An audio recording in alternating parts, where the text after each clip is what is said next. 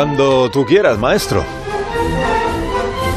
¿Qué pasaría si 17.000 policías armados se pusieran de parte de los rebeldes?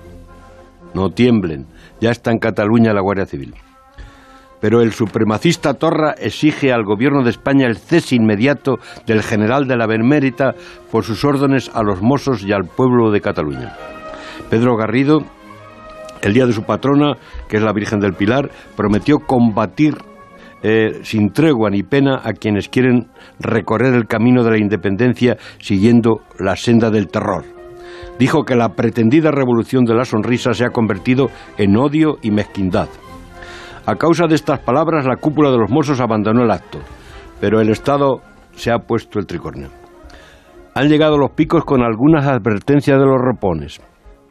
El derecho de autodeterminación, la amnistía y la vía unilateral siguen siendo anticonstitucionales. Los que pisen las lindes de la Constitución pueden ir a la trena.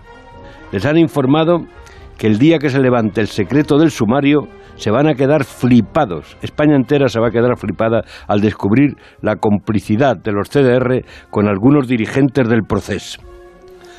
Todo esto ocurre horas antes de que se conozca la sentencia, cuando los sondeos bailan, anunciando que el PSOE ha perdido tres escaños en cinco días.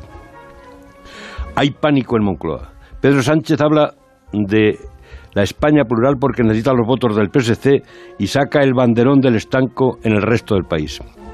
Ante el estrés que provocan las encuestas, los priores que nos están dando el coñazo y Franco volando por el Valle de los Caídos, hay que seguir a Napoleón, querido Carlos, cuyos generales llevaban en sus mochilas el diccionario de Voltaire, como los iguales llevan el código penal.